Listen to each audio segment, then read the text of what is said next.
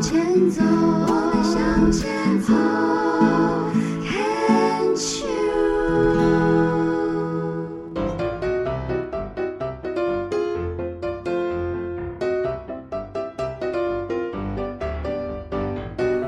牵手之声，暖暖新世界，我是 Sunny，欢迎继续收听节目第三个单元趣味冷知识。暑假那一趟罗马假期，不论在行前或者是回国之后再回味，都觉得实在太有意思。这个单元要来聊聊罗马的大鼻子，不是你我脸上的鼻子。而是在当地街道上一个常常可以见到的装置，这是我这个旅行中很重要的一个记忆点，新鲜好玩，也让我从另一个角度认识古代跟现代的罗马。旅行有趣的地方，就是在一片土地上经验当地的人文风土，在其中体会，在其中感受。慢慢吸纳那片小宇宙提供的丰富元素，再将养分安置在旅人的生命里，共创精彩。古罗马帝国的帝王认为，提供干净的水是一个国家的重责大任，因此罗马水道是帝国最重要的建设。只要是纳入版图的城市。一律进行水道规划。这里的水道不是稻田的稻，而是道路的道。确认水质之后，就会将城市周围山区的水，借由刚刚提到过的水道桥，引入城市里的家家户户，并在街道上密集设置出水口，供市民享用。难怪在罗马市区里，时常会在路边看到出水口装置。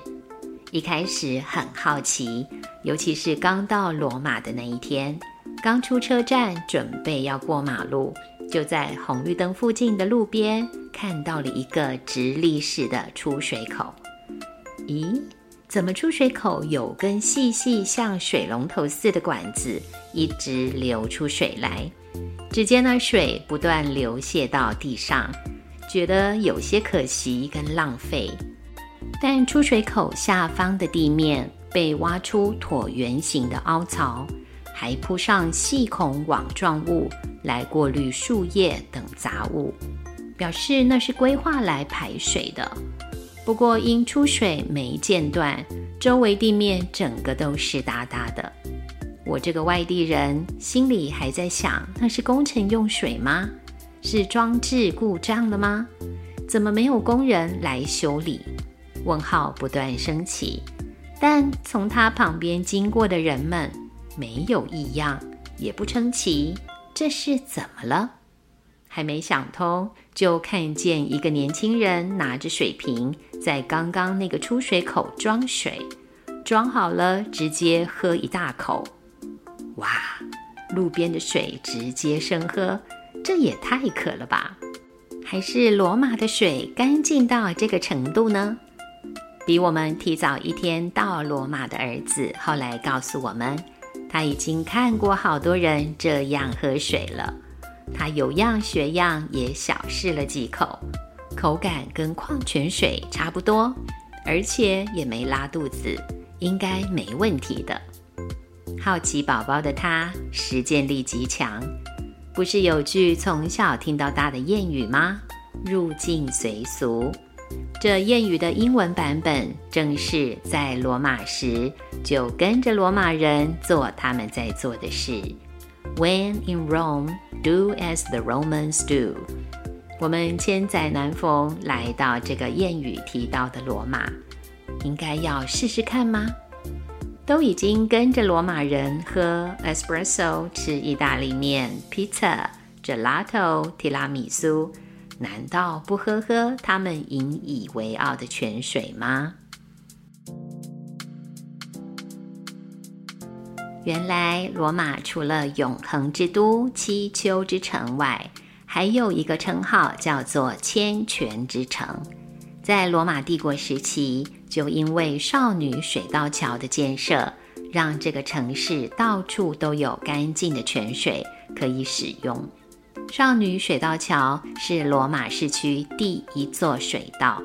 后来到了十七世纪跟十八世纪前期，欧洲各地开始流行巴洛克风格，各大城市都喜欢盖喷泉。而且都在比谁的喷泉更华丽。这个风潮让许多来到罗马的艺术家纷纷将原本普通的水池加入雕塑作品，成就了罗马市区一座座漂亮的喷泉。当时特雷维喷泉就是以我们现在所见的样貌，在一七六二年完工。不仅在罗马是最大的喷泉，也是全世界最大的巴洛克式喷泉。除了观赏用途的喷泉池，一八七零年代开始，还有另外一种的饮水喷泉陆续被安装在罗马市区。这些让人倍感清凉的喷泉，有的非常精致，像艺术品。做出龙、狮子跟狼的头型来装饰，有的是由普通石头或大理石做成，但大部分是比较简单的铸铁喷泉，安装个弯曲的水龙头。罗马当地人因为这样子的外形，就称它们为大鼻子。巅峰时，这些大鼻子饮水喷泉的数量曾经高达五千个。目前大约有两千八百个仍然在运作使用。二零一七年的夏天，罗马有个沸沸扬扬的新闻：南欧当时高温炎热，自来水公司想要节约用水，打算暂时关闭这些喷泉，也借此机会去修缮很多老旧的水管。但这个消息马上引起反弹抗议，批评当局不该剥夺民众免费喝水的权利。当地人或者是游客路过时，喝口水、洗把脸、洗洗刚刚买的水果，都是常见的景象。有人说，如果拿掉大鼻子，罗马就不是罗马了。也有人说，怎么能够让观光客没水喝？他们走了一整天，总会想要清凉一下或喝个水。对罗马人来说，无时无刻都有免费的水是天经地义的事，是从小环境就提供的常态。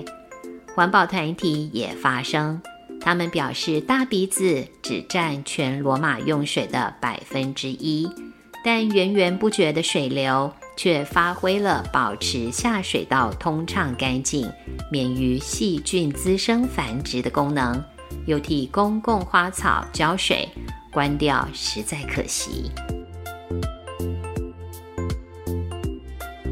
古罗马人从共和时期到帝国阶段，公共福利精神已经在沿用几百年的高架水渠系统建设中充分体现。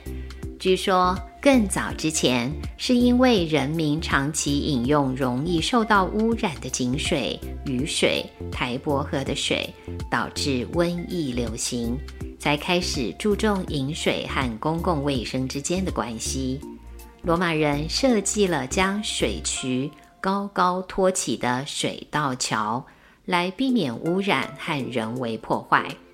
渠道大多使用石材，有建筑的厚重感。也有绵延万里的规模，妥善规划的供水系统，透过城市的蓄水池和管道，分送给居民跟公共浴场，四通八达的水道网络，早早就奠定了罗马繁荣的基础。如果是不习惯饮用生水的人，觉得没有经过煮沸的程序就是不对劲，那么在大鼻子喷泉饮水处洗洗手，保持卫生干净也是不错的选择。不过，罗马还真的是个注重公共卫生用水的城市。喷泉水究竟能不能喝？有个清楚简单的标示是可以提供我们参考的。大型装饰性的艺术喷泉池，像是四合喷泉、许愿池，就是特雷维喷泉，还有西班牙阶梯下破船喷泉这一类型都不能喝，欣赏就好。大鼻子以及有标上 “aqua potable” 或是英文的 “drinking water” 的小喷泉。都是可以放心喝下去的水。当然喽，如果看到 aqua non-potable，在 aqua 水跟 potable 可饮用的之间多一个 non n o n 这个字，就是告诉大家，请不要饮用这里的水哦。最后，再跟朋友们分享一个罗马人百年工艺的小巧思。大鼻子的水龙头出水口是向下流的，方便人们洗手和装水。不过有一个非常特别的地方是，它的弯曲处表面会有一个小孔。只要手指头轻轻堵住出水口，原本向下流的水就会因为水压的关系，改从那个小孔以曲线的方式将水喷出来。就像我们常见的公用饮水机一样，方便人们将水送入嘴巴，不用安装多余的设备，只要简单打个孔，打个小小的洞。大鼻子在罗马的巷弄街角，静静地向世界展现罗马人的骄傲。